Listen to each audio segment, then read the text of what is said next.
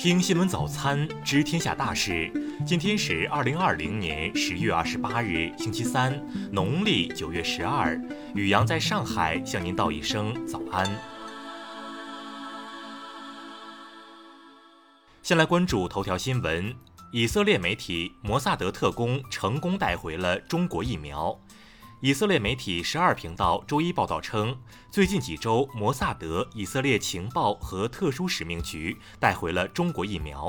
目前还不清楚摩萨德是如何获得疫苗的。多个政府消息人士间接证实了这一报道。据说，采购该疫苗的目的是研究其配方，并进一步探索疫苗接种方案。除此之外，以色列卫生部一位高级官员证实，以色列正在寻求从其他国家购买新冠疫苗。据报道，以色列已经研制出了自己的新冠病毒疫苗，但其测试过程中仍处于早期阶段，预计将于下周开始进行第一阶段临床试验。如果一切顺利，明年春天将有另外一千人参加第二阶段的试验。再来关注国内新闻。美国国务卿蓬佩奥正在出访亚洲，并表示此行将会关注中国威胁。对此，外交部发言人汪文斌表示，敦促蓬佩奥摒弃冷战零和思维，停止炒作中国威胁，停止挑拨中国同地区国家的关系，停止破坏地区和平稳定的错误行径。近日，海军山东舰舰长来义军介绍，首艘国产航母山东舰交接入列十个月以来，已圆满完成一系列海上试验训练项目，航母核心能力稳步提升。昨天，喀什地区已经完成全员核酸检测，四百七十四点六五万人中，除已报告的疏附县一百八十三人呈阳性外，其余均为阴性。据多家媒体报道，港督组织学生动员前召集人钟汉林、前成员何新诺及陈卫贤于昨日被港警国安处人员拘捕。据港媒二十七日报道，香港大学校委会当日开会表决通过，清华大学学者申作军和龚鹏担任副校长。香港特区行政长官林郑月娥表示，十一月开始会安排在内地的香港居民返港免十四天检疫，逐步恢复跨境人员往来。近日，自然资源部等七部委明确，农民的宅基地使用权可以依法由城镇户籍的子女继承，并办理不动产登记。二十六日下午，内蒙古锡林郭勒盟锡林浩特发生草原火灾，大火在晚间被扑灭，没有造成人员伤亡。再来关注国际新闻，《华尔街日报》文章称，与中国的贸易战并未提振美国制造业实力。特朗普尽管对数千亿美元的中国商品征收了关税，但并未实现逆转美国制造业衰退的核心目标。由于对法国处理教师斩首案中的举动不满，当地时间二十七日，孟加拉国数万名抗议者举行示威游行，呼吁抵制法国商品，并焚烧法国总统马克龙画像。当地时间二十六日下午，美国费城一名非裔男子遭警察枪击，送医后不治身亡。据称，死者患有精神疾病，正在接受药物治疗。